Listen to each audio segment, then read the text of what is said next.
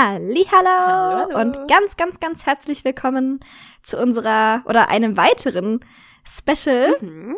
mit heute wieder einem lieben Gast an Bord. Also wir sind heute wieder nicht alleine. Und du darfst dich gerne vorstellen, wenn du magst. Hallo, ich heiße Bettina und ich arbeite bei den Stoffideen in Worms, hauptsächlich halt im Verkauf und ich versuche immer unsere Kunden so gut wie möglich zu beraten. Vielleicht gelingt uns das jetzt auch hier, ein paar Wissenslücken zu schließen. Mal Ganz schauen. bestimmt. Mit Sicherheit. Denn wir wollen heute über das faszinierende Thema der Kurzwaren sprechen. Mhm. Da gibt es ja einiges zu erkunden und zu entdecken. Und wir dachten, wir starten mal Mit mit, einem ganz großen Thema und zwar Reißverschlüsse. Uh. Sagen wir, ich habe mir einen Reißverschluss gekauft, der leider ein bisschen zu groß geraten ist. Was kann ich jetzt tun? Naja, da kommt es ein bisschen drauf an, über welchen Reißverschluss genau wir jetzt reden, weil es gibt ja teilbare und nicht teilbare. Bei einem nicht teilbaren ist es eigentlich überhaupt kein Problem, den an die Größe anzupassen. Also der ganz klassisch stinknormale, den man jetzt in ein Kleid reinmacht oder in einen Rock oder in eine Hose, wenn der aus Kunststoff ist, kann ich den einfach unten abschneiden und drüber nähen und gut ist. Den kann man ja von unten kürzen. Äh, genauso beim ähm, Nahtverdeckten, den kann man ja einfach ein Stück auch reinhängen lassen. Auch den kann man abschneiden und ein bisschen zunähen, kein Problem.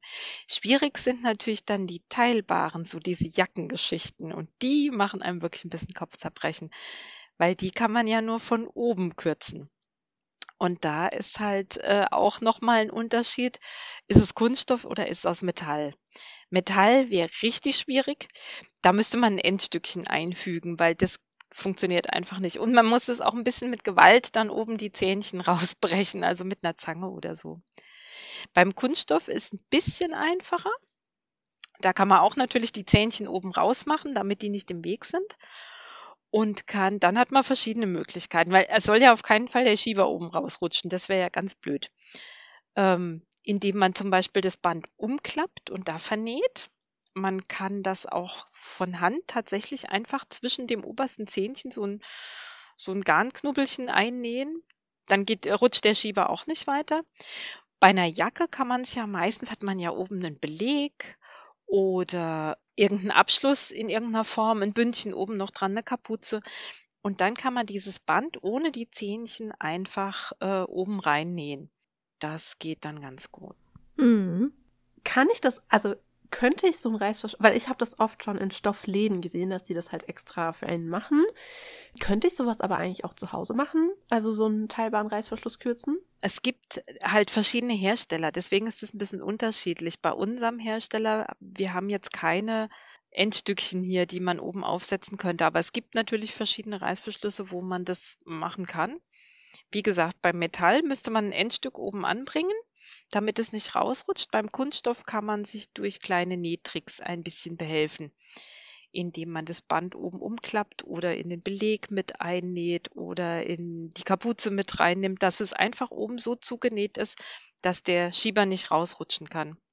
Es gibt ja auch noch schöne Zweiwege-Reißverschlüsse für sehr lange Jacken, die von oben und von unten zu öffnen sind.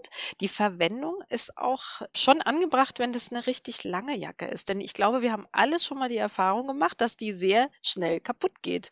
Wenn man eine lange Jacke hat und benutzt die auf dem Fahrrad oder auch im Auto. Ich mache die wirklich dann konsequent von unten her auf, weil dieser Zug, der durch das Sitzen dann einfach auf dem Reißverschluss ist, der killt den leider ziemlich schnell. Bei denen ist natürlich das Problem, die lassen sich nicht kürzen, weil da haben wir eben den Schieber oben, den Schieber unten. Das ist ja ein ganz anderes System. Ich würde dann immer das Projekt soweit fertigstellen und dann erst gucken, ob ich einen, ja, so gut es geht, passenden Reißverschluss bekomme. Den muss man dann halt manchmal einfach ein bisschen vermitteln. Also oben ein Zentimeterchen runternehmen und unten hat man ja eh meistens wie so eine Art G-Schlitz dann nochmal. Da kommt es jetzt auch nicht so genau drauf an, ob der jetzt dann 73 oder 75 oder 70. Also da muss man sich dann tatsächlich ein bisschen kreativ behelfen. Die anderen, also ich habe da was ganz Witziges mal im Internet gesehen. Die Dame hat die Zähnchen dieses Reißverschlusses mit einem Feuerzeug verschmolzen. Und ich dachte schon, bevor dieses Video zu Ende war, das wird schiefgehen. Und genauso war es auch. Sie hat es schwarz verbrannt. Also Oh das wäre jetzt eine Methode, die würde ich auf keinen Fall empfehlen. Hm, ja, oder halt mit schwarzen Reißverschlüssen. Kunststoff, klar, kann man mit Hitze verschmelzen, kann man ja bei, bei so Mhm. Nylonkordeln oder auch Satinbändern ganz toll machen. Ja. Aber bei einem Reißverschlusszähnchen würde ich mich das nicht trauen. Ich glaube, das geht Mhm. gnadenlos schief. Ja. Die, um die, die Idee war gut, aber die Umsetzung, naja. Auf der einen Seite war es ganz toll und die andere Seite wurde schrubbsschwarz. Also da ging Oh gar nichts mehr. So eine meiner schlimmsten Reißverschlusserfahrungen, als ich hier in Marokko in der Requisite jetzt gearbeitet habe, da hatten wir einmal eine Show, da haben wir Morphsuits für gebraucht, aber ohne Kapuzen. Und ich habe, wir hatten schwarze Morphsuits da, also habe ich die Kapuzen abgeschnitten und die gehen ja bis ganz oben bei den Morphsuits, bis äh, am Ende die, am Ende der Kapuze. Und ich, Duli, habe natürlich einfach nicht oben vernäht, den Reißverschluss. Also du musst ja dann immer so ein paar zwischen zwei Zähnchen nochmal so ein bisschen rumnähen, Genau. damit es nicht rum rausflutscht. Ja, ich natürlich vergessen.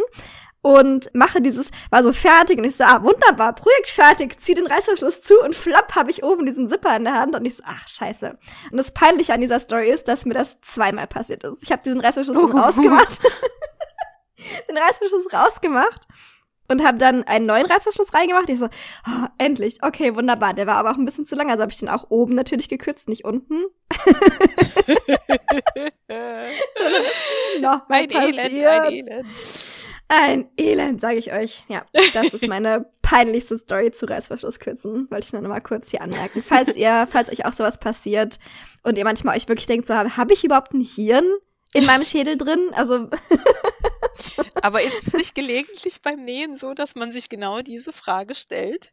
Wenn man was macht, was man schon tausendmal richtig gemacht hat und dann zack ist Ja. der Zipper eben draußen.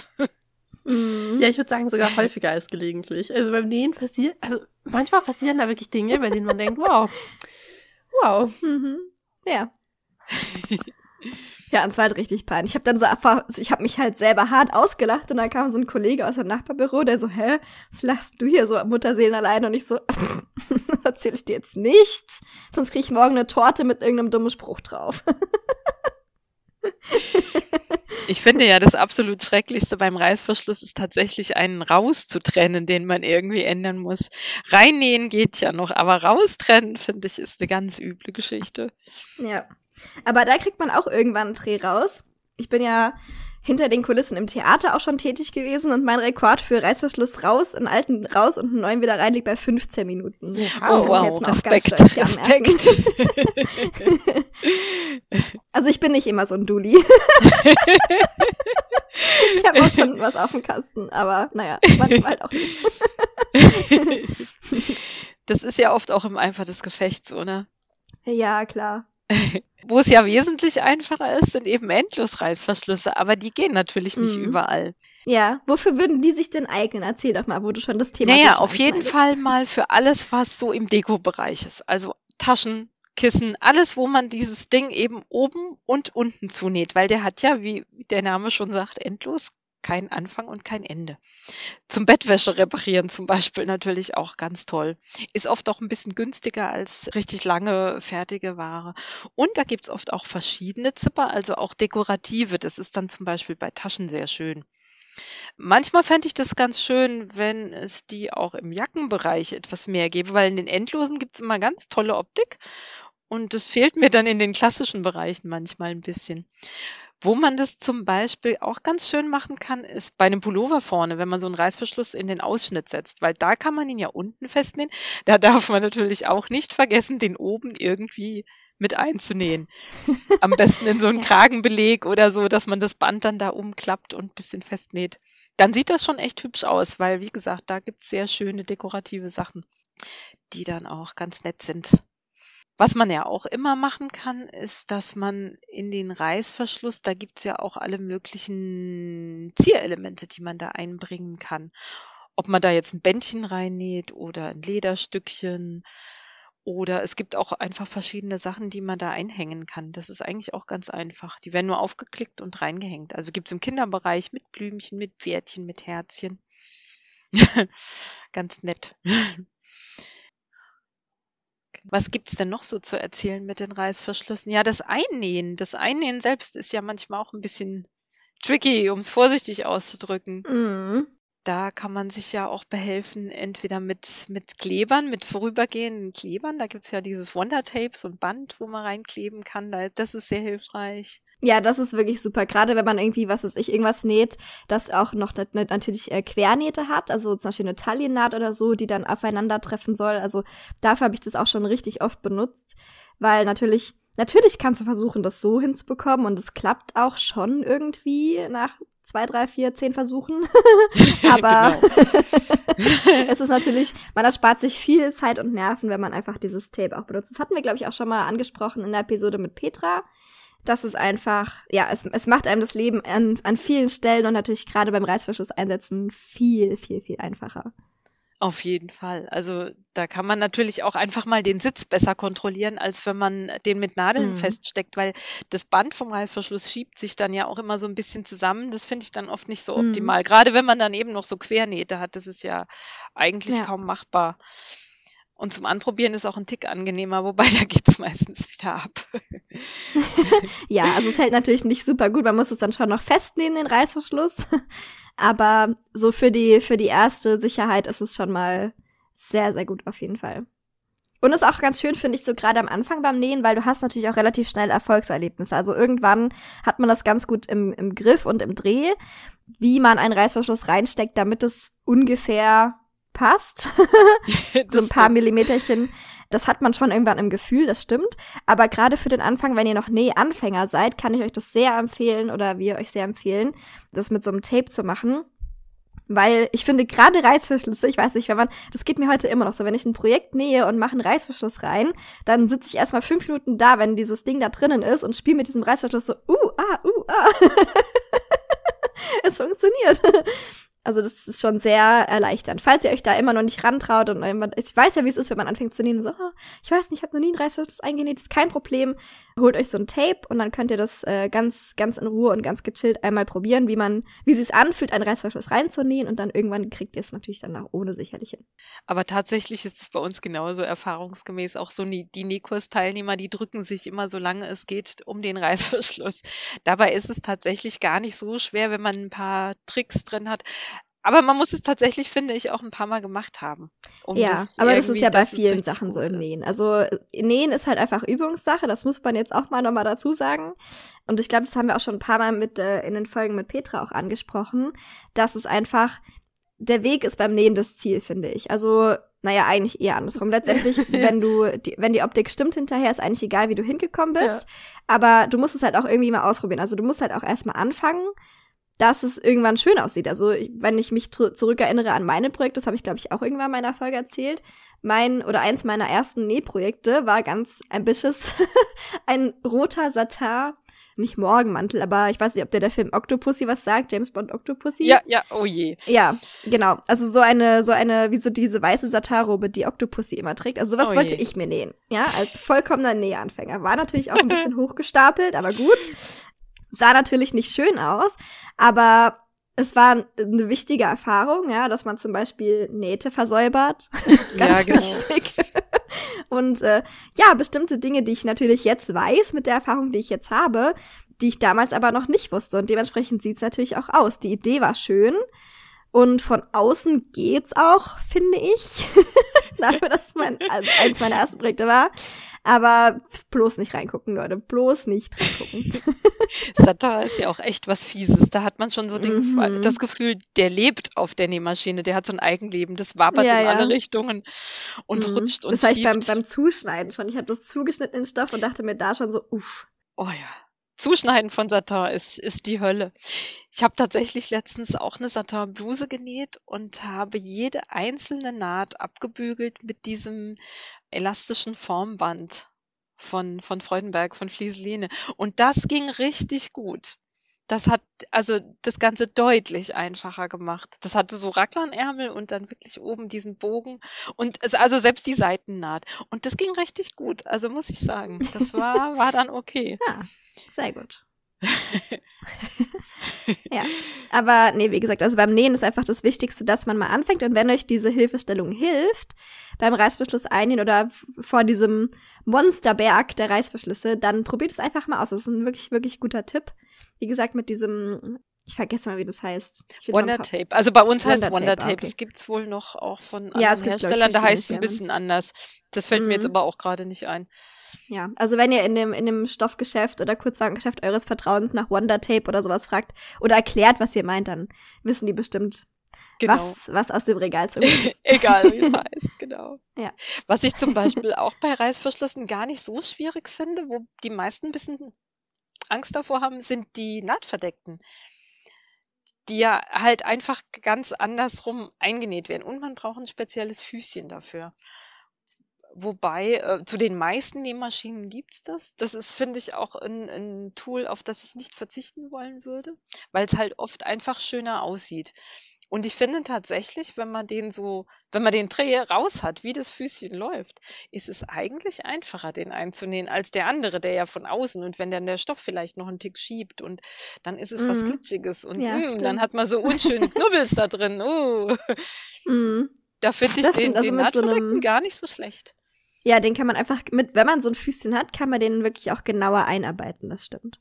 Es gibt tatsächlich von Prüm sogar so ein Universalfüßchen, das angeblich an so ziemlich alle Nähmaschinen passt. Ja, da sind so drei Adapter dabei für den Schaft, weil der ist ja bei den Nähmaschinen unterschiedlich lang. Und da muss man halt gucken, welcher von den dreien auf die eigene Maschine passt und muss es dann Oha, ja tatsächlich witzig. abschrauben und ja, es ist Schraube dabei, es geht alles. Und der funktioniert wohl einigermaßen gut. Also wir haben den durchaus schon öfter im Verkauf gehabt, gerade für ältere Maschinen. Wir haben ja auch einige mit wirklich so alten Schätzchen und da gibt es diese Teile oft einfach nicht als, als Zubehörfuß. Bei den modernen ist es ja fast immer kein Problem. Wobei da auch immer die Qualität der Maschine ein bisschen entscheidend ist. Ich habe schon gehört, Das dass es hier bestimmte Nähmaschinenvorlieben gibt, die ich durchaus auch habe. Hat sich das schon angesprochen, ne? Das hat sich schon rumgesprochen. Und ich finde, der Fuß für den nahtverdeckten Reißverschluss von Bernina funktioniert so dermaßen gut, dass ich mir gar nicht Mhm. vorstellen könnte, mit einem anderen zu nähen. Ja, das Da funktioniert es halt wirklich richtig gut. Der geht genau in diese Kante rein. Das ist toll. Mhm. Das ist auch immer so, ich weiß nicht, ich finde das immer so satisfying, wenn man dann diesen, gerade bei diesen nahtverdeckten Reißverschlüssen, weil es passt einfach alles genau aufeinander und du musst einfach nur aufs Pedal drücken und es dann so und dann ist der Reißverschluss drin. Hm. Das Ach, stimmt. Das toll. ist schön. Das, das erfreut mein kleines Monkherzchen. Und beim Nahtverdeckten haben wir auch nicht so das Problem mit dem Kürzen. Mhm. Ja, großer Vorteil. genau. Ja, dann würde ich sagen, gehen wir auch gleich mal zum nächsten Mhm. Thema über, weil Kurzwaren sind natürlich nicht nur Reißverschlüsse, Nein. sondern auch noch viele, viele andere Dinge. Es gibt ja auch noch andere Verschlussmöglichkeiten als Reißverschlüsse. genau. Ja, Mhm. zum Beispiel nämlich Druckknöpfe. Mhm. Da gibt's ja auch ganz, ganz viele verschiedene Arten. Einmal welche, die von außen auch so eine Metallverdeckung haben oder nur so einen Ring und so. Und was Pauline und mir schon öfter aufgefallen ist, nicht nur bei Druckknöpfen, sondern auch bei Ösen, Oh, ganz schlimm. die gehen immer ein bisschen Schwer. schwierig rein, sagen wir Ein so. Die brauchen bisschen? sehr viel gut zugeben. Ein bisschen rohe Gewalt, würde ich Dass eher sagen. Es ist nicht einfach. Ja, da wäre einfach jetzt unsere Frage an dich. Gibt's da irgendeinen Tipp oder irgendeinen Trick? Oder einfach am besten gar nicht verwenden? Wie man die da reinbekommt. Nein, auf keinen Fall. Also ich liebe die, ich benutze die total gerne und es geht tatsächlich wirklich gut, wenn man so ein kleines bisschen weiß, wie. Ich finde sogar tatsächlich, das Wichtigste ist erstmal nicht nur das Durchstechen, sondern dass auf jeden Fall irgendwas drunter ist im Stoff. Eine Flieseline, ein Stückchen Snap-Pep, ein Stückchen Kunstleder, was auch immer. Also vor allen Dingen beim Jersey würde ich auf jeden Fall eine, eine Flieseline drunter machen. Einfach so einen kleinen Fitzel genau an die Stelle, wo der Knopf hin soll. Das reißt gnadenlos aus, weil der Jersey-Stoff ist ja ein gestrickter Stoff und wir wissen alle von unseren Strumpfhosen, da gibt's Laufmaschen. Und genau das passiert da auch, weil wir müssen ja, wenn wir da so einen Druckknopf reindrücken, ein Loch da reinstanzen und da können natürlich die Maschen laufen. Das heißt, da, das Loch wächst halt im Jersey auch. Bei anderen Stoffen, äh, gewebten, ist es nicht ganz so krass, aber grundsätzlich immer. Also auch bei einer normalen Baumwolle, einer dünnen, wenn man es jetzt für eine Tasche oder so zum Beispiel macht, immer was drunter machen, ist der sicherere Weg. Ich mache tatsächlich, also ich mache gerne so Hoodies und da vorne an der Kapuze halt eine schöne Öse. Und da mache ich mittlerweile tatsächlich mit Stoffkleber einfach ein Stückchen Kunstleder drunter. Das kann man ja auch schön zuschneiden oder mit so, mit so Stanzern, so kleinen, kann man sogar Formen ausstanzen. Wobei ich gestehen muss, dass ich mir da den ein oder anderen Stanzer schon kaputt gemacht habe, weil der meistens dann doch eher nur für dünnes Papier geeignet ist und nicht für dieses Kunstleder. Der macht das fünfmal und dann war's mhm. das. Aber es sieht halt hübsch aus, wenn es funktioniert.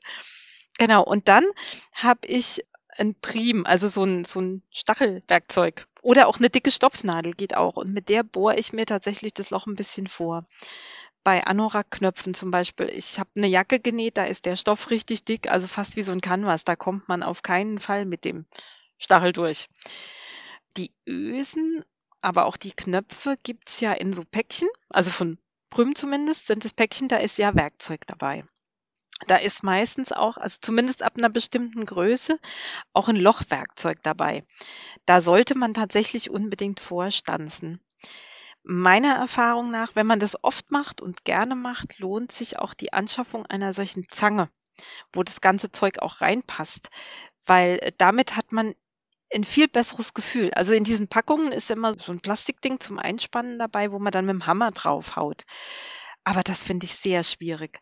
Also das, äh, ja, also ich sage immer, ich mache Ösen nur bis zu der Größe, wo ich sie in meine Zange einspannen kann. Die größeren schenke ich mir oder mache sie nur im Notfall. Ich finde das sehr schwierig. Da braucht man auch eine gute Unterlage und Gefühl und man muss da schon ganz ordentlich zuhauen. Und mit der Zange hat man halt einfach ein deutlich besseres Gefühl. Es gibt sogar extra, ja auch Lochzangen, wo man verschiedene Größen einstellen kann. Das ist sehr hilfreich. Also mal angenommen, man macht jetzt tatsächlich, ihr macht ja auch gerne im Kostümbereich ein Kostüm mit so einer richtigen Schnürung, wo ich von oben bis unten 48 Ösen brauche, da, da, da schlägt man sich ja tot, wenn man das von Hand machen will. Das heißt, da ist natürlich echt die Lochzange schon sinnvoll. Da auf jeden Fall gucken, dass das eingestellte Teil ein bisschen kleiner ist als die Öse oder der Knopf, der am Ende rein soll, damit eben, wie gesagt, der Stoff da nicht ausreißt an der Stelle. Es darf auf keinen Fall zu groß sein. Aber dieses Vorstanzen, das bringt unheimlich viel. Und zwar egal, bei welchen, ob das jetzt die Anorak, ob das Jeansknöpfe sind oder auch diese, oh ja, kleiner Hänger, die Kunststoffknöpfchen. Camsnaps, danke. Äh, genau. Da ist ja sogar, ich habe einen Koffer, die gab es mal eine Zeit lang äh, sehr viel. Ähm, da war tatsächlich so ein Prim dabei zum Vorstochern, weil dieser kleine Plastikdorn, der geht eigentlich kaum irgendwo durch. Und wenn man dann noch eben die Flieseline drunter hat, kommt man da eigentlich nicht durch. Aber wie gesagt, eine dicke Näh- oder Stopfnadel erfüllt den Zweck natürlich genauso gut. Geht auf jeden Fall. Ansonsten einfach mal im Baumarkt schauen. Da gibt es solche Werkzeuge auf jeden Fall. Und die finde ich sehr hilfreich. Die kann man beim Nähen durchaus ab und zu mal gebrauchen. Wo das natürlich nicht funktioniert, ist bei den reinen Jersey-Knöpfen. Wenn man sich das anguckt, die sehen ja auch ein bisschen anders aus. Also gerade die, du hast es vorhin gesagt, die Ringelchen außen haben, so von der Optik, nimmt man ja gerne auch für Kinderkleidung zum Beispiel die haben nur so kleine, ja, wie so Krallen. Die krallen sich in diesen Jersey-Stoff rein. Es gibt ja noch mehr so Systeme. Es gibt da auch so ein, das ist wie so ein Dreifuß, wo man das einspannen kann. Also ganz ehrlich, das funktioniert überhaupt nicht. Das ist, also das Geld kann man sich sparen. Also das wirklich lieber in eine Zange investieren, die ist toll und die ist hilfreich. Und die funktioniert tatsächlich ja auch für alles. Ich habe sogar irgendwann mal geschafft, damit einen Knopf wieder reinzukriegen, der immer so bei den Jeans oder so dabei ist und wo man sich immer fragt, wie spanne ich das ein? Weil es fehlt ja das Werkzeug dazu. Ja schön, wenn der Knopf dabei ist, aber es gibt ja nichts, was irgendwie passt, wo man das einspannen könnte. Und tatsächlich habe ich das sogar mal hingekriegt. Auch Nieten zum Beispiel kann man ja, ähm, geht auch toll mit der Zange. Also alle, die gerne nähen, finde ich, ist es eine der relativ unverzichtbaren Kurzwarenteile. Also es gibt Sachen, die braucht man sicher nicht. Es gibt Sachen, die sind sehr speziell. Aber das ist was, wenn man richtig gerne näht, das würde ich mir auf jeden Fall zulegen. Ist sehr hilfreich. Das frage ich mich eh immer, wenn die extra diesen Jeansknopf immer dazu packen bei den Jeans, wenn du eine neue kaufst. Wie, wie viele Leute kenne ich, die so eine Zange besitzen? Wahrscheinlich drei. wie kriegen die anderen Leute diesen Knopf in diese Jeans? Keine Ahnung. Na, geht dann wirklich nur mit dem Hammer, aber da ist es ein Glücksspiel. Mhm. Also es kann funktionieren, ja. es kann auch sein, dass man einen blauen Daumen hat oder eben der Knopf in alle Richtungen fliegt, bloß nicht wieder zugeht. Also das finde ich auch, frage ich mich jedes Mal, wozu? Mhm. Ja, sehr gut. Dann waren schon wieder einige gute Tipps dabei. Mhm. Aber ja, von Druckknöpfen ist natürlich nicht so weit der Sprung zu normalen Knöpfen. Genau, Genau. und da wäre zum Beispiel unsere erste Frage. Woher, also hast du da vielleicht so eine Daumenregel, woher weiß ich, wie groß mein Knopf sein kann für das passende Knopfloch? Also, weil das kann ja auch mal leicht passieren, wie bei den Reißverschlüssen, dass der Knopf dann einfach zu groß ist und einfach nicht durchs Knopfloch passt. Oder dass das Knopfloch zu Genau, groß das ist und haben der wir auch schon-. Das haben wir auch schon alles gehabt, also alles ist möglich. So vom Grundsatz würde ich empfehlen, das aufeinander abzustimmen, bevor ich anfange, das Knopfloch am Kleidungsstück zu nähen.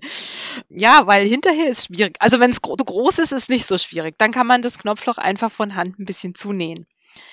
Wenn das wirklich zu klein ist, da wird's dann schon tricky, weil da müsste man es ja aufschneiden. Da kann man natürlich auch, also man kann Knopflöcher ja ganz fein und vorsichtig durchaus auch von Hand machen und dann eben so ganz dicht vorsichtig diese Raupe da etwas vergrößern. Aber also wenn ich ein, ein Projekt mache, wenn ich das neu nähe, das Problem hat man ja eigentlich immer nur, dass es zu groß oder zu klein ist, wenn man ein bestehendes Teil hat.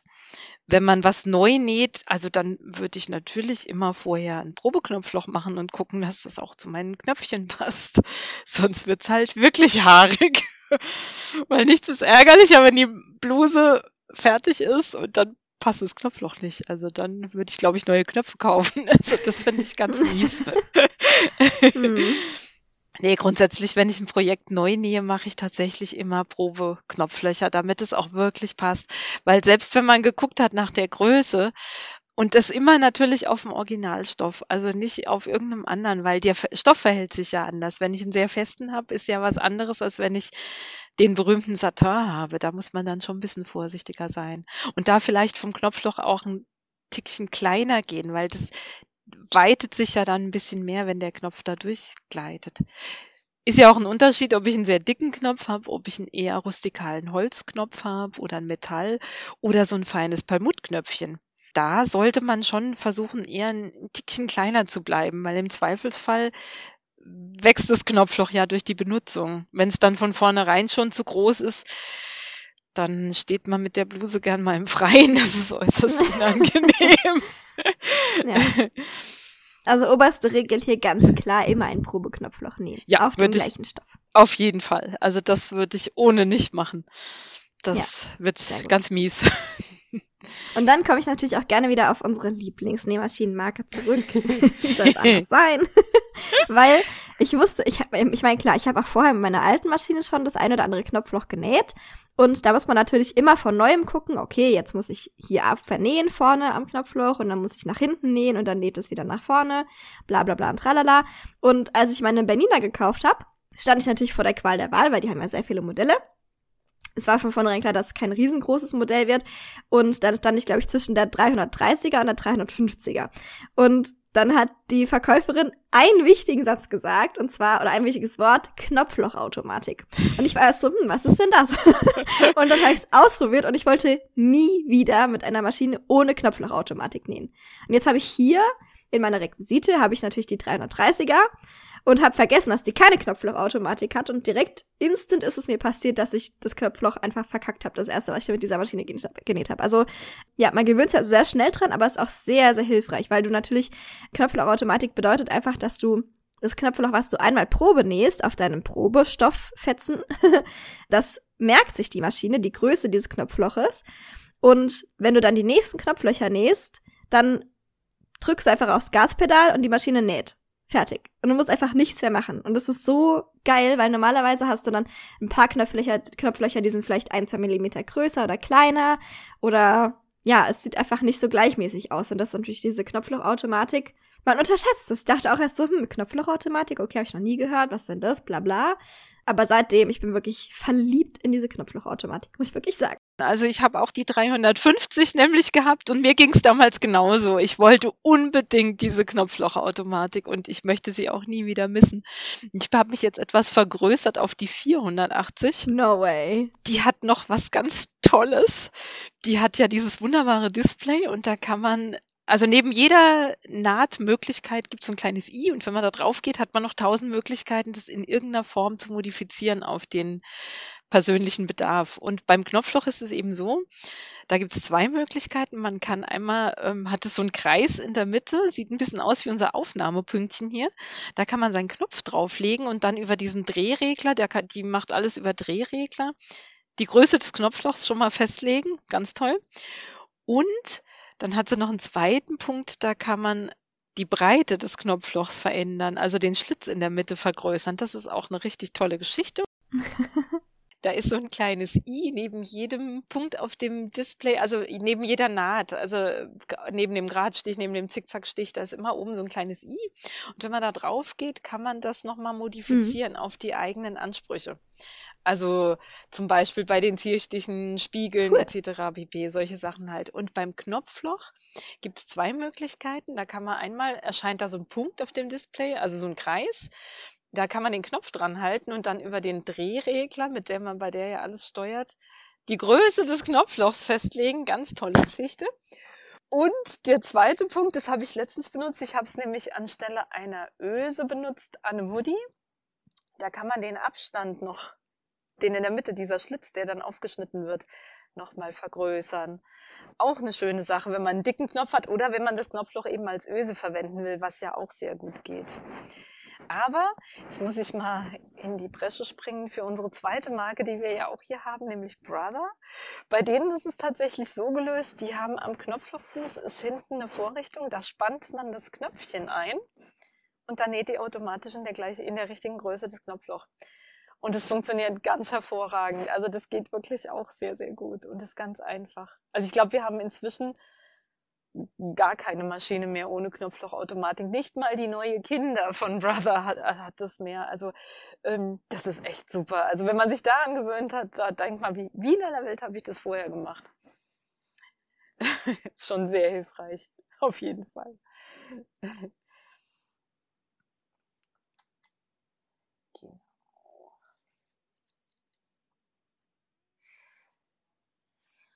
Mir würde noch was einfallen zum Thema Ösen. Ähm, und zwar alle, die sich da extrem schwer mit tun. Es gibt tatsächlich auch so kleine Ösen-Patches. Das ist also ein Patch aus Kunstleder und da ist in der Mitte die Öse schon drin. Und das kann man gerade bei Hoodies, da ist es ja, da hat man eben den Sweatshirtstoff oder den Jersey-Stoff, ähm, der ja gerne ausreißt, ausleiert oder man kriegt es da nicht richtig rein. Ähm, ich klebe das tatsächlich mit Stoffkleber erstmal fest, dann kann man es wunderbar umnähen und dann in der Mitte mit einer feinen kleinen Fadenschere, einer scharfen vorzugsweise, ähm, das Loch freischneiden. Und dann hat man quasi eine Öse mit einem, also das gibt's auch ganz hübsch, mit Sternchen, mit Herzchen, in Dutzenden von Farben. Das ist auch ganz hilfreich. Also da kommt man kann man auch, wenn man jetzt zum Beispiel sagt, ich will jetzt einmal so ein Pulli nähen und ich will mir dafür jetzt nicht die Zange zulegen. Aber ich hätte schon gerne ordentliche Öse da drin für meine vielleicht auch etwas dickere äh, Anorak-Kordel, die ich da durchziehen will. Dann sieht das schon echt hübsch aus. Und ist gleichzeitig nochmal so ein kleines, wie so ein Schmuckelement. Grundsätzlich zum Thema Kurzwaren würde ich sagen, es gibt nichts, was es nicht gibt. Also der, der das ist da schon ein ziemlich großer Bereich. Aber wie gesagt, man braucht vielleicht nicht zwingend alles und man muss ein bisschen für sich selbst rausfinden, was man denn tatsächlich gerne verwendet. Allein für das Thema Markieren gibt es ja tausend verschiedene Möglichkeiten. Der eine schwört auf die ganz altmodische Kreide, der nächste möchte ein Kreiderädchen und der dritte nimmt lieber einen selbstlöschenden Stift. Aber das muss man ein bisschen für sich selbst rausfinden und tatsächlich auch ähm, vom Projekt abhängig machen.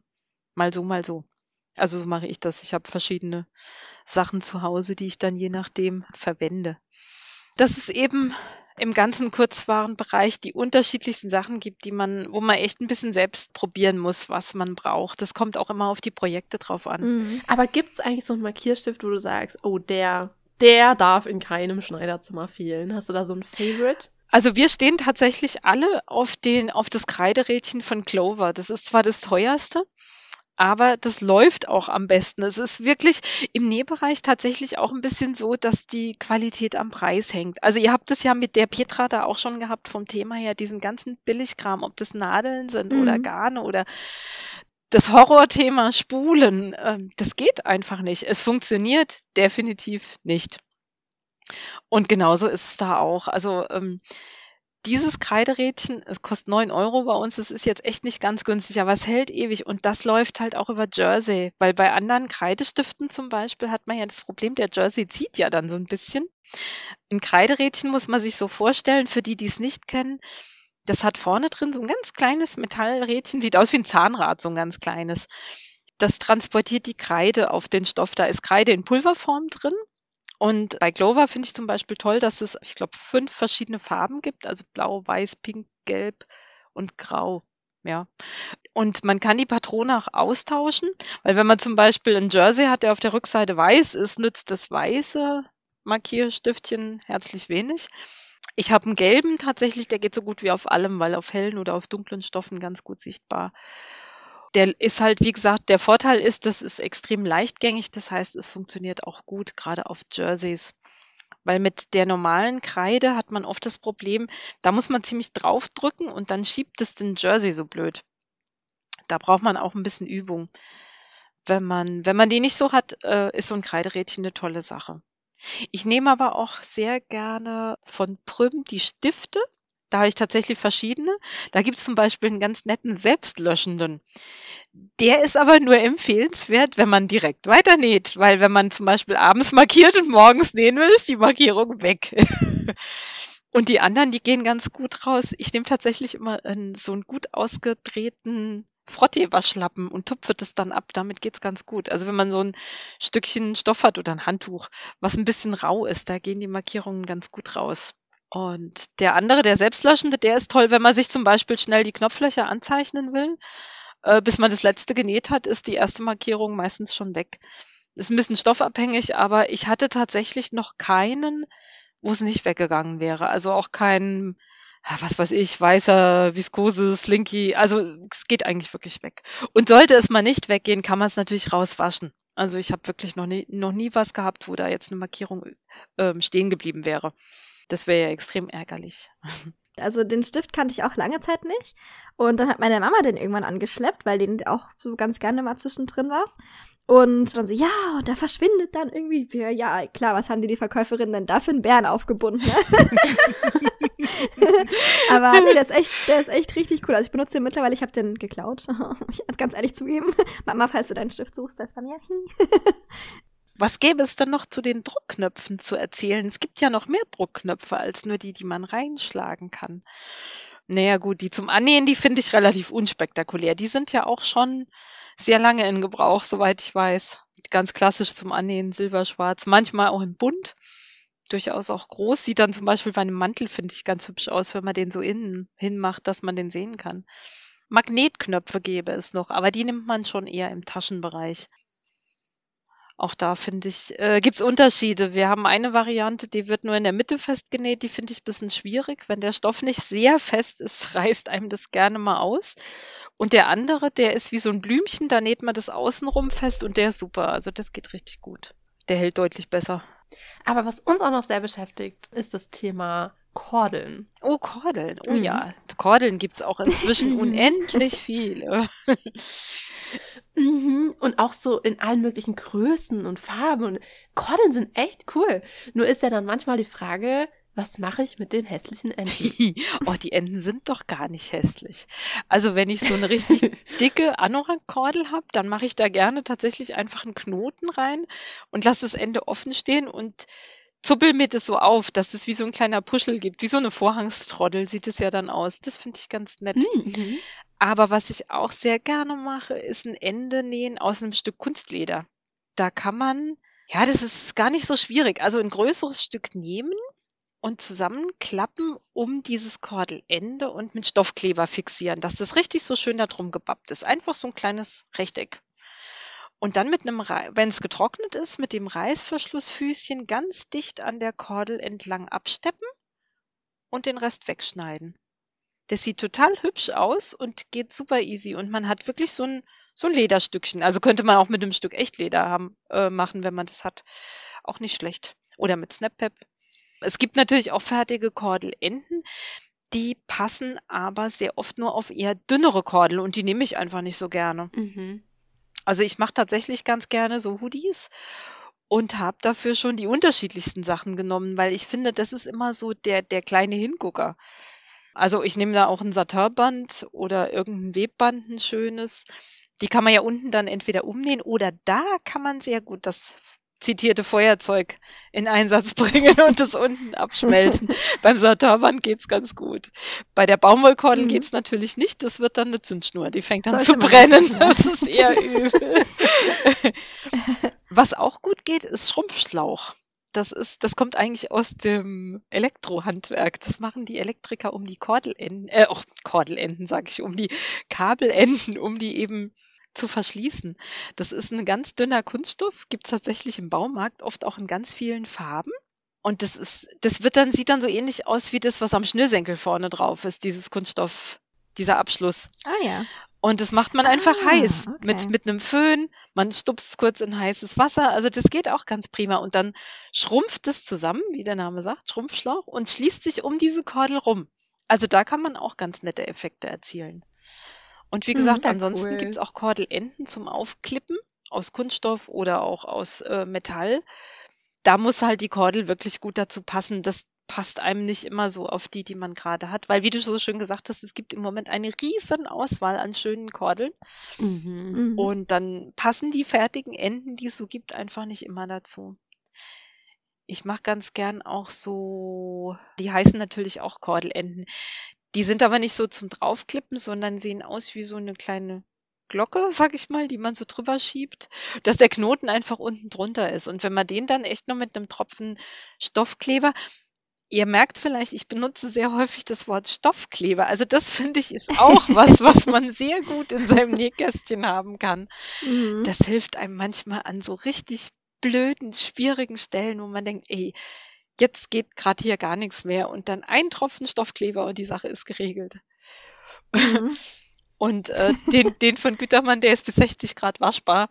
Ist kein Problem. Also das hält es durchaus äh, auch eine Wäsche gut aus. Geht also nicht auf. Im Gegensatz zum Wondertape, das wäscht sich ja raus. Ne, das ist ja nur für zum vorübergehenden Fixieren.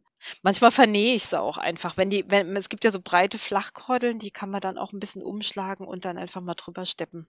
Aber auch da würde ich es mhm. vorher, glaube ich, ein bisschen festkleben tatsächlich, damit man die Franseln einfach nicht so hat. Weil das, das ist ja immer das größte Problem, dass es einfach ausfranst und dann unschön mhm. aussieht. Aber da kann man sich behelfen. Meine Lieblingsvariante ist aber, glaube ich, tatsächlich die mit dem Kunstleder. Das sieht einfach, das sieht auch so ein bisschen wertig mhm. aus. Wenn man dann unten vielleicht noch irgendwo ja, am, am Pulli so ein kleines Labelchen sich hinmacht, auch aus, aus Kunstleder, das, das, dann sieht es ganz hübsch aus. Aber was wären denn eigentlich so, sagen wir, fünf Gegenstände, die du in deinem virtuellen Nähkästchen immer dabei haben würdest? Also wo du sagen würdest, das sollte jeder haben, der gerne näht oder gerne nähen möchte. Also das absolut unverzichtbarste, was mir sofort schon bei deinem Satz in den Kopf geschossen ist, ist natürlich die Schere. Und ja. das muss nicht für den Hobbynäher die 200 Euro Profischere sein. Es muss einfach eine halbwegs gute Schere sein, die wirklich scharf ist, die eine gute Spitze hat, damit man auch mal eine Markierung einknipsen kann, die gut in der Hand liegt. Das ist auch ein bisschen persönlich, ja. Manche mögen lieber die schwereren, ich nicht so, ich mag lieber die leichteren.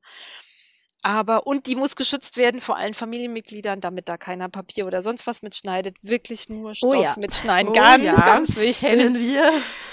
ähm, ich brauche tatsächlich auch unverzichtbar die ganz kleine Fadenschere dazu, weil äh, mit der großen kommt man eben doch nicht so dicht dran, wenn man am Ende vom Nähprojekt die ganzen Fädchen abschnibbeln muss. Da mag ich tatsächlich diese ganz kleinen Knipser. Mein Glover-Stift wäre definitiv drin. Gute Stecknadeln, auch da wieder das Thema. Gute, sonst versaut man sich unter Umständen total den Stoff. Wenn man so ein stumpfes Ding hat und sticht da rein, dann zieht's einen Faden. Das ist mega ärgerlich. Mm, ja, gerade bei Satin oder bei so feinen Stoffen muss man da wirklich sehr aufpassen. Ja, ja, genau. Auch eine Viskose, die, die sind ja oft sehr locker gewebt und dann hat man so hässliche Querfäden dann auf einmal drin. Das ist ganz fies. Hm, das Maßband ist natürlich unverzichtbar. Als kleine Dreingabe würde ich auch noch das Handmaß mit dabei haben wollen. Ich fürchte, mir reichen keine fünf Sachen. das dürfen auch mehr kein Problem. Das Handmaß eben, um Kleinigkeiten anzuzeichnen, eben die Nahtzugabe oder das Knopfloch, weil das einfach dann handlicher ist und wie ein kleines Lineal ja funktioniert. Das hat ja auch schon vorgegebene Markierungen, mit denen man da ganz gut arbeiten kann. Was wäre es denn noch? Die Stoffklammern wahrscheinlich tatsächlich inzwischen auch. Weil gerade wenn man gerne Jersey näht und vielleicht noch eine Overlock hat, dann ist es eine tolle Geschichte. Ja, genau. Also der Rest ist dann schon, da wird's, gehen wir schon jetzt in, in den Luxus. Natürlich enthält mein Nähkästchen schon deutlich mehr. Und leider gibt es eine Sache, die man unbedingt braucht. Das will keiner hören. Also auch wenn die Nähanfänger hier reinkommen, sagen, was brauche ich denn so unbedingt als Grundausstattung? Der Auftrenner.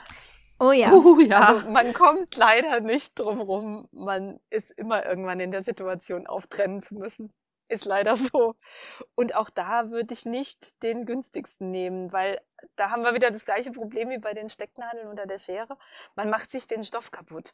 Da gibt's ja auch unterschiedliche große und kleine. Ich finde immer die kleinen angenehmer, weil mit den großen habe ich echt immer Angst, dass ich mir in den Stoff reinschneide. Passiert auch leider relativ leicht. Ja, so ein Nahtauftrenner, ich weiß noch hier, ich, also in meiner Requisite, ich hatte einen Nahtauftrenner und der ist irgendwie verschwunden. Irgendwer hat diesen Nahtauftrenner gemobst.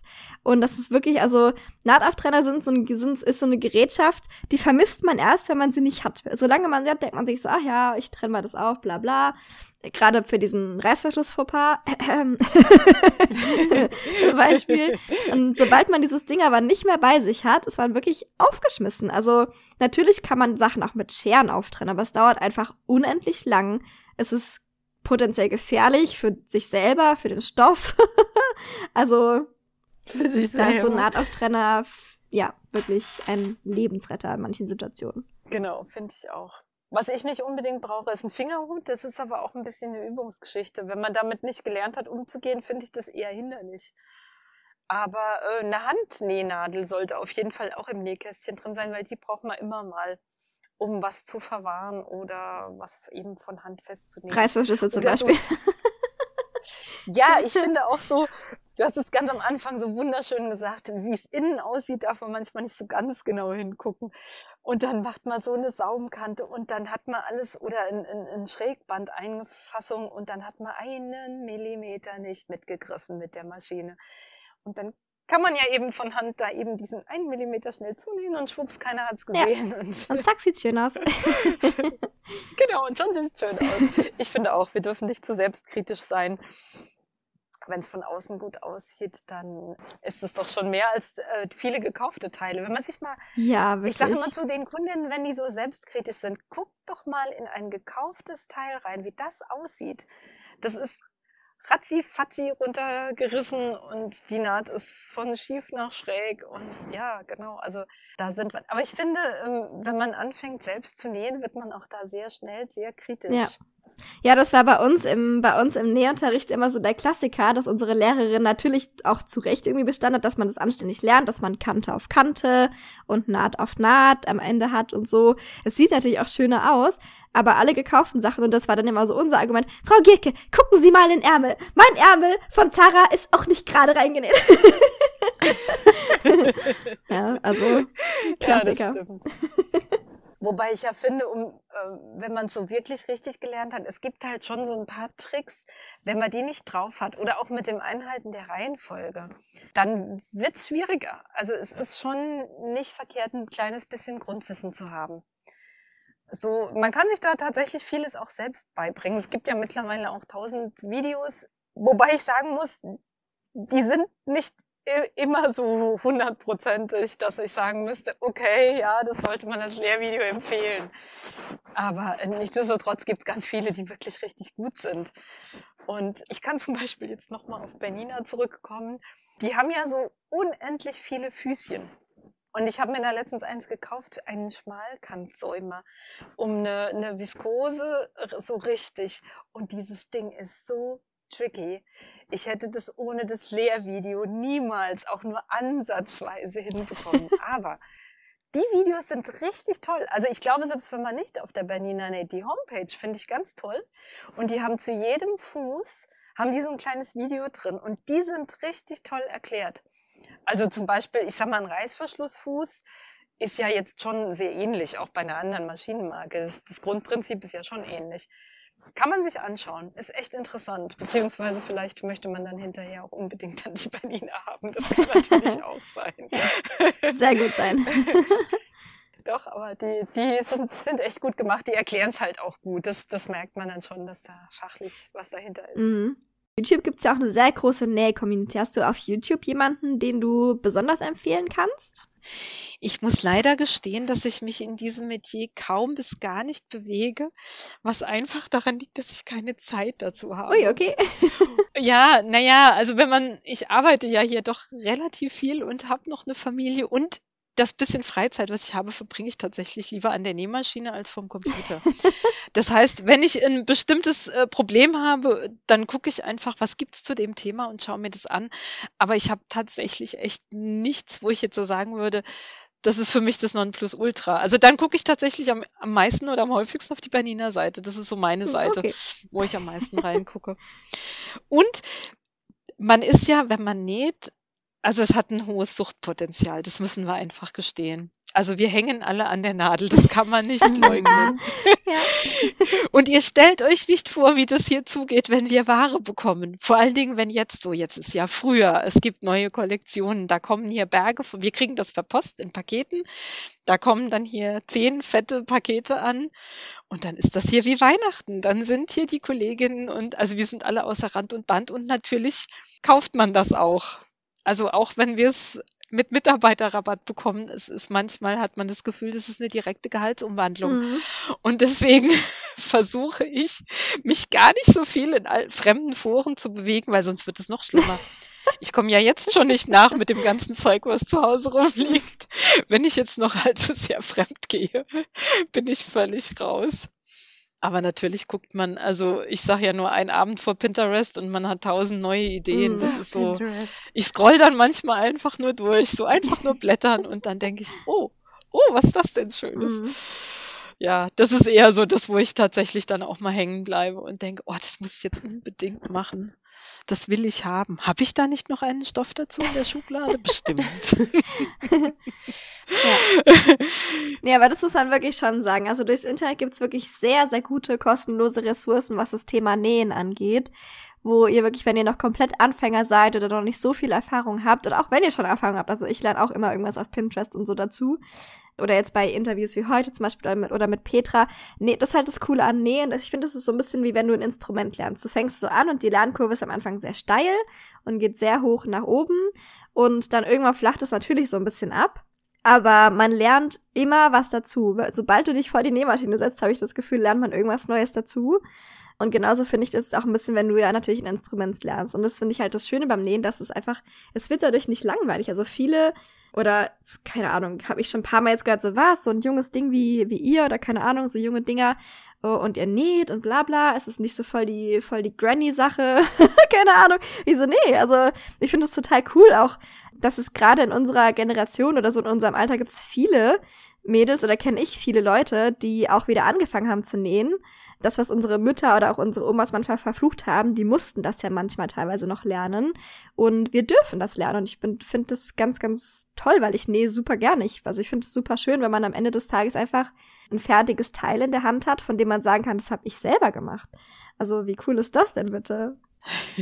Ich sitze tatsächlich hier die ganze Zeit vom Laptop und nicke, was du ja nicht sehen kannst. Aber ich bin eifrig am Nicken, weil ich kann jeden Satz nur unterstreichen. Und deine Kollegin und das so, was ist macht, witzigerweise. Was Bettina hat die gerade so Metal Headbanging, what the fuck? die sehen mich nicht, ich bin im Separé. Also, Sehr gut.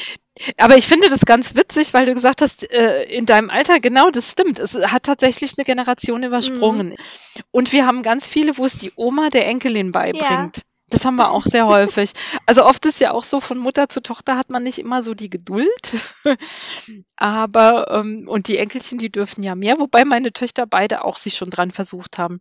Und witzigerweise ist es da so, die ältere, die ist im Kunstbereich mehr in, äh, unterwegs, ähm, studiert das auch. Ja, die hat mal genäht, aber ja. Und die jüngere ist eher die handwerklich Begabte. Und die liebt das. Die näht gerne und hat dann auch immer wieder mal Ideen, nötigt mir dann natürlich auch hier einen Stoff ab. Mama, hast du nicht? Kannst du mal mitbringen? Hast du noch sowas? Und ich brauche hier noch eine Zange und eine Öse und dies und das. Aber ähm, es hat tatsächlich ja was Handwerkliches, das Nähen. Und ich finde, es ist wie eine Therapie. Also wenn ich mich vor meine Nähmaschine setze, ich habe das Privileg des Dachzimmers, ich gucke in einen Garten raus, das ist der totale Auszeit. Und weil man sich beim Nähen ja konzentrieren muss auf das, was man tut, sonst wird's nämlich nix, lenkt einem das auch von allem anderen ab. Also ich finde, man kann dadurch wirklich auch viel mal wegdrücken. Also wir haben ja hier auch natürlich harte Corona-Zeiten im Einzelhandel mit Lockdown und so hinter sich. Und da war das Nähen tatsächlich so ein bisschen meine Therapie. Und die Schublade wurde endlich mal ein bisschen leer. ich wollte gerade sagen, ich habe auch wieder relativ viel genäht jetzt während Corona. Das ist wirklich, also ich hatte einige Stoffe, von denen ich schon gar nicht mehr wusste, dass ich sie habe. Und ich so, uh, okay, du bist als nächstes dran, komm mit.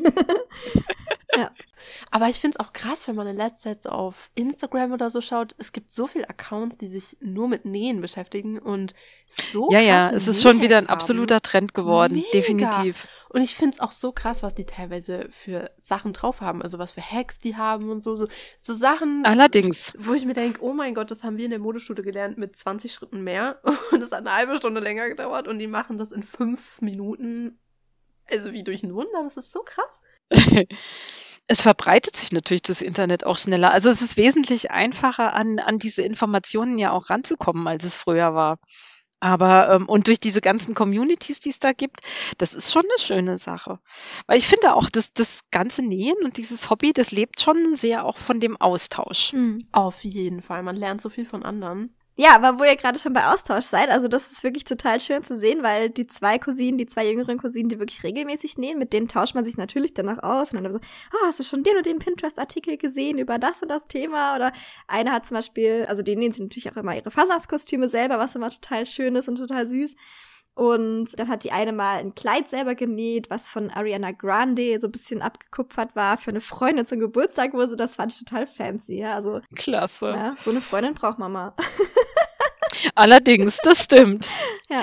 Wobei, äh, ja, da muss man ein bisschen tatsächlich manchmal aufpassen, weil äh, manche, die wirklich gar keine Ahnung vom Nähen haben, die sagen dann auch mal, ach, kannst du mir das nicht schnell machen? Mhm. Und schnell ist es in den meisten Fällen eben ja. nicht. Also da muss ich sagen, da habe ich dann irgendwann auch mal gelernt, Nein zu sagen und zu sagen, weißt du was?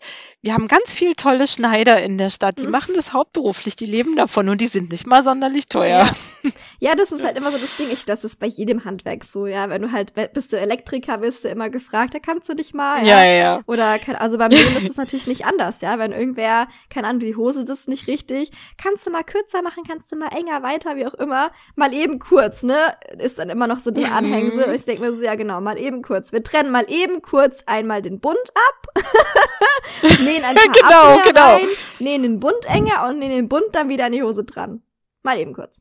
und dann sitzt die Gürtelschlaufe an der falschen genau. Stelle. Ja, ja, ja, genau. Das, ja, ja, genau. das sind so tolle Aktionen. Ja, ja. Ja, grundsätzlich hasse ich ändern. Also auch bei meinen eigenen mhm. Sachen. Ich mache wirklich äh, lieber was neu angefertigt. Geht witzigerweise ja auch meistens schneller ja, als wirklich. Also oh, da kann man sich ja dermaßen vertun und verzetteln. Mhm. Das ist übel. Ja. Ich meine, das ist natürlich im Kostümberechner aber ein bisschen anders. Ja, der nächste halt einfach ein Abnäher rein, zack, zack, ist die Hose enger. Ohne bunt abtrennen und irgendwas. Das geht natürlich dann, das ist wirklich in fünf Minuten gemacht. Ja, das ist natürlich gar kein Problem. Aber wenn man eine Jeans ja. zum Beispiel enger schneidet, die will, soll natürlich dann auch schon gut aussehen hinterher. Also da soll dann ja kein genau. näher im Bund zu sehen sein. Also das ist das, glaube ich, wirklich, also falls ihr da draußen gerade noch nicht näht, falls ihr noch nicht angefangen habt, fragt niemals irgendwen, ob er mal eben schnell was enger nähen kann oder generell ändern kann, weil es ist meistens keine Sache von fünf Minuten, gerade beim Ändern. Also Änderungsschneiderei ist ja auch so ein Ding für sich, finde ich immer. Also ich habe zum Beispiel ein ganzes Buch über Änderungsschneiderei. Da gucke ich dann ab und zu schon auch mal rein. Und da denke ich ja manchmal wirklich so, wow, das ist echt Du musst einfach ganz, ganz andere Sachen bedenken und beachten und im Kopf haben, als wenn du was neu nähst. Also wenn du was neu anfertigst, dann hast du ja einen Schnitt, nach dem du dich richten kannst. Du hast den vielleicht sogar selber gemacht und du kennst das Teil wirklich wie deine eigene Westentasche. Und wenn du natürlich was schon Fertiges änderst, dann mischst du dich ja immer in das Werk von irgendwem anders ein. Und dann, also, ich weiß nicht, ich also, habe noch nicht so gute Erfahrungen, ehrlich gesagt, persönlich gemacht mit Änderungsschneiderei. Wir haben ja immer unsere drei genau. bekannten Fragen zum Abschluss, die wir immer unseren Interviewgästen stellen. ich weiß nicht, ob du die schon kennst. Nee, kenne ich nicht. Ich bin gespannt. Ja, dann pass auf. Also, wenn du mit einer historischen oder mit irgendeiner Persönlichkeit einen Tee trinken könntest, weil wir trinken ja hier normalerweise immer Tee in unserem Podcast, welche Person wäre das und warum? Unglaublich schwierig, aber natürlich nehme ich den ersten, der mir sofort in den Kopf geschossen ist, schon während der Frage. Es wäre natürlich David Bowie gewesen. Uh, Da war Ah. und bin ich ein riesengroßer Fan Uh, von. Gute Antwort. Und da hätte man sich sicher auch ganz toll über verschiedene Kostüme unterhalten können, Oh, weil yes. das war ja wirklich absolut irre. oh ja, das wäre ein Lebenstraum gewesen. Das verstehen wir gut. Also, das ist eine sehr gute Antwort. toller Mann. Dann wäre natürlich unsere nächste Frage, weil wir ein Mode-Podcast sind. Wenn du mit David Bowie einen Tee trinkst, was hast du dabei an? Oh, also, huh, sehr schwierig. Das kann ich spontan gar nicht beantworten. Also wahrscheinlich hätte ich panikartig irgendwas genäht, gekauft, wieder verworfen, was Neues genäht und dann doch irgendein Lieblingskleid aus dem Kleiderschrank angezogen, um mich darin wohlzufühlen, weil ich furchtbare Angst gehabt hätte, ihm direkt vor die Füße zu stolpern vor lauter Aufregung. Also vielleicht sowas so ein bisschen im, im 70s-Look, weil das, ja, das mag ich ganz gerne. Das steht mir sogar tatsächlich auch ganz gut. Und ja, sowas, ja, das könnte ich mir vorstellen. Genau, vielleicht sowas, ja. Sehr schön. Eine letzte Frage haben wir natürlich noch. Ja, klar. Und zwar, wenn du dann mit David Bowie in der Zukunft in deinem, in, in der Gegenwart mit deinem fancy, flowy Hippie-Dress einen Tee trinkst oder generell was trinkst, was trinkst du dann? Also trinkst du einen Tee oder trinkst du vielleicht was anderes? Oh Himmel, also wenn es in London wäre, ist natürlich der Gin Tonic der absolute Klassiker. ähm, aber ich weiß nicht, ob ich mich das trauen würde. Wahrscheinlich würde ich doch beim Tee bleiben, weil ich äh, Angst hätte, dass ich sonst überhaupt kein Wort mehr rauskriege. Aber wahrscheinlich hätte ich auch niemals ein Wort rausbekommen. Und was würdest du für einen Tee trinken? Einen klassischen englischen English Breakfast von Twinings mit vielleicht einem Hauch Milch und einem kleinen bisschen braunen Zucker. Hm. Sehr gute Wahl. Klassiker. Absoluter Klassiker, genau. Ansonsten könnte ich dir natürlich meinen grünen Tee mit Tonic sehr empfehlen. Grüntee mit Tonic, das klingt spannend. Mhm. Ich glaube, ich nehme dann eher den Gin mit dem Tonic.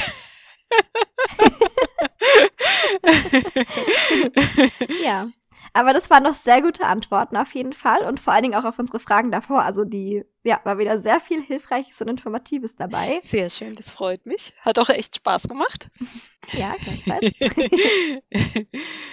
Dann würde ich sagen, Mhm. wir hören uns das nächste Mal wieder. Ihr dürft uns natürlich gerne auf Instagram folgen und auch beim dem Podcast folgen. Das geht ja auf vielen Podcast-Portalen, damit ihr einfach, wie jetzt zum Beispiel heute, war ja auch eine Special-Episode sozusagen dann, dass ihr keine Episode mehr jemals verpasst, sondern ihr werdet dann einfach immer direkt benachrichtigt und könnt die Folgen direkt anhören, wenn neue Folgen rauskommen. Und ihr dürft uns natürlich auch gerne bewerten, den Podcast, da wo es möglich ist. Also Apple Podcast, Spotify. Haut in die Tasten. Und wenn ihr wie ich das Glück habt, einen Stoffidee-Laden in eurer Stadt zu haben, dann schaut da doch mal Oh ja. vorbei.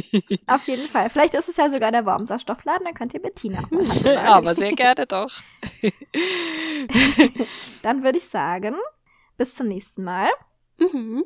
Aber gerne. Ciao. Tschüss.